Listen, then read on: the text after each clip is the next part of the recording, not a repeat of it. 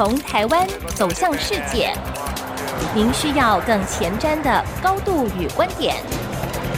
胸怀世界，放眼天下，欢迎收听《全球脉动》，刘碧荣焦点观察。各位听众朋友，大家好。我是台北东吴大学政治系教授刘碧荣，今天为您回顾上礼拜重要的国际新闻呢。第一个，我们先看韩国的医生罢工。韩国医生罢工的情形呢，持续扩大。最主要的是这些实习医师啦、住院医师啦，他反对政府医学院的扩招计划。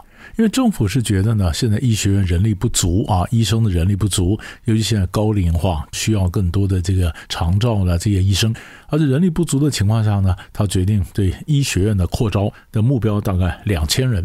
可是这些年轻的医生是觉得说，嗯，其实真正的问题不是出在医师的名额不足，而在于待遇太差。啊，待遇太差，为什么有的人会出走，有人会辞职？因为待遇太差啊！那你现在不解决待遇的问题，你反而更增加更多的这个医学院的这个新生的名额，到时候把我们这些年轻医生的工作，甚至我们的薪水待遇都稀释掉了啊！当然不干，起来抗议。韩国的这医生的待遇，你说到底不好有多不好呢？哦，因为根据一些统计呢，韩国的住院医师、实习医师，呃，一周的工作呢，大概超过一百个钟头。那同样的，嗯，这个美国呢，住院医师、实习医师呢，他们一周的工作大概不到六十个钟头。那你做得多，并没有拿的比较多，因为韩国年轻医师的一个月的工资呢，换算成美金，大概一千五百到三千。可是美国的呃年轻医师的平均工资却已经是五千了，五千了。所以为什么这些年轻医师的抗议？但是抗议我们现在发现呢，本来他抗议的大概就是实习医师、住院医师，大概七千八百人，但现在呢，呃，慢慢的越来越扩大。专科医生有的也加入了这个呃罢工啊、辞职啊，甚至医科医学院的毕业生有些也放弃了实习聘用的合同。那么根据呃最新的消息呢，二十六号的消息，首尔呢五大医院中，比如说延世大学附属的世弗兰斯医院啦，江南的世弗兰斯医院呢，那么的手术都减少到平日的一半。三星的首尔医院呢，也减少到平常的百分之四十五到百分之五十，那事情非常的这个呃严重。那严重呢，政府就说不行，我们要确认说你是不是真的辞职啊，或者说你只是呃走上街头罢工。但不管怎么样，政府已经对这些年轻的实习啊、住院医师嗯发出命令，要求你返回岗位工作啊。但如果到一定时间内没有返回的话呢，那我甚至不惜吊销你的医师执照。他拿吊销医师执照的这个方式呢，希望把医生逼着回来啊，不然的话，那么韩国很可能这个医生医疗体系啊就会出现问题。这问题到底有多大呢？目前多少人罢工呢？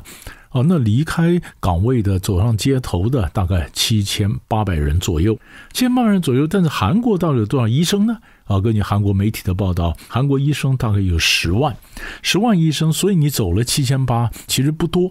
哦，不多，但问题是，这时走到这些医生呢，他多半都是大型的教学医院，所以他在大型的教学医院里面呢，这些出走的医生，那么在教学医院，他占比大概占到百分之四十，很多。那么主要是急诊室啊、加护病房、开刀房，那这些不够的话，那急诊室、加护病房、开刀房，通通就没办法运作。所以现在呢，政府跟这个医学院的这些医生啊，或者呃，这实习医师啊、住院医师啊、呃，专科医师啊，甚至医学院的毕业生啊，那整个联合起来跟政府几乎是一个对抗的一个情况。那这个情况到时候怎么解啊？能不能解掉韩国的医师荒啊？能够嗯、不要这时候再有什么疾病蔓延呢？是吗？那这是非常重要。所以我们就看看韩国的这医生的问题，他最后是怎么解的。第二个新闻呢，啊，就看美国。二月二十四号呢，礼拜六的时候，川普又赢得南卡的初选，南卡罗来州的啊，South Carolina 的这个初选，他的得票将近百分之六十，而他对手海莉呢，大概是百分之四十啊，三十九点多，那中间就会赢了二十个百分点。那这个事情之所以重要，就是川普的这个党内对手海莉，他本来是南卡的州长啊。他是南卡的州长，也就是对海利来讲是本命州。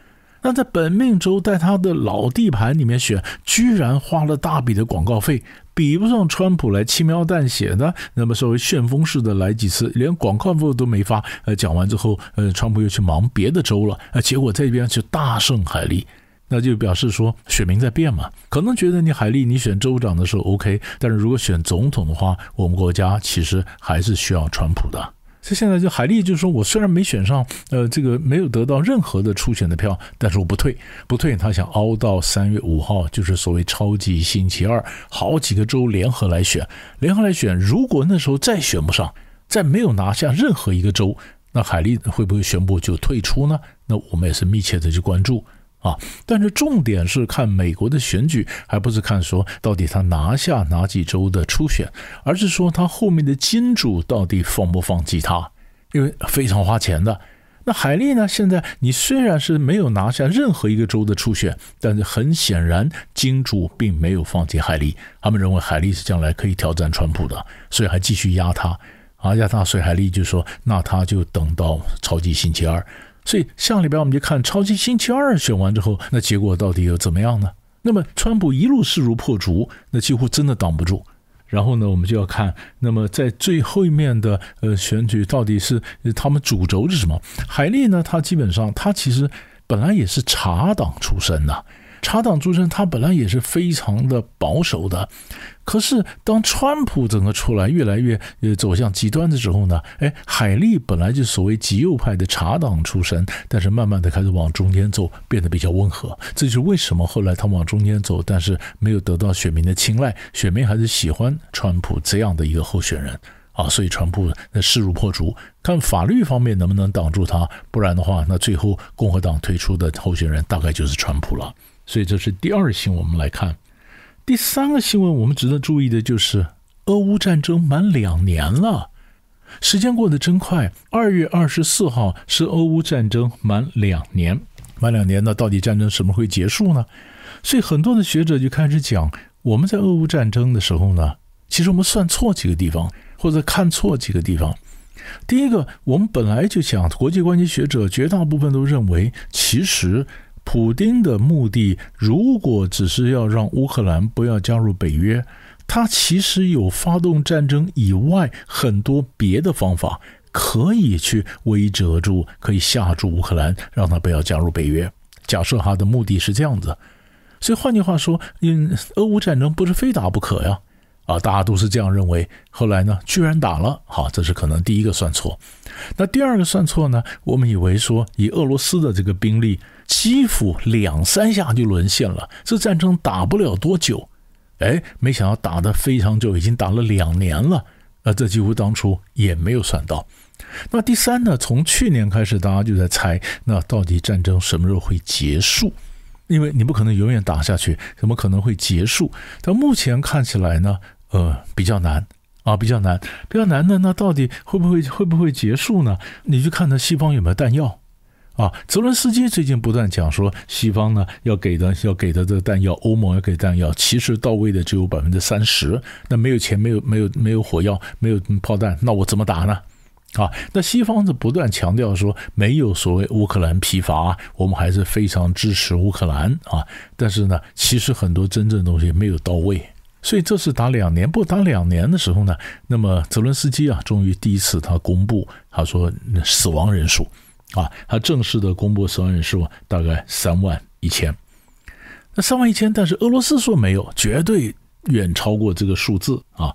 美国呢，事实上，《纽约时报》也报道，美国去年八月就就估计呢，所讲的乌克兰的死亡人数大概是七万啊，大概是七万。那泽伦斯基自己说三点一万。那如果根据美国的讲法，乌克兰的损失人们人呢是七万，那俄国人是多少？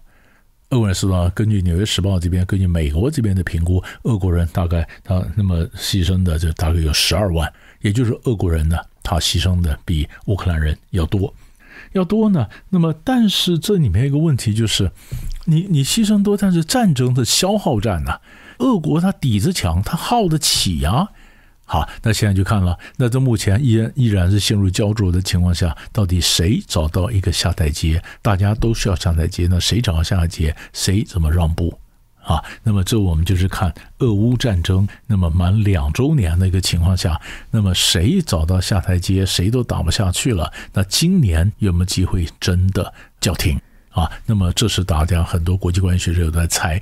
不过，如果你看这个呃，俄乌战争和以色列哈马斯的这个战争来讲的话，以哈战争大概早结束的机会大一点。为什么呢？因为纳坦雅胡上他已经啊制定了，就是帮这个巴勒斯坦人呢、从加萨南部拉法市撤退的这个计划。因为过去呢，以色列攻击加萨从北部开始攻击啊，他告诉巴勒斯坦人讲：你们往南部逃，我攻打北部。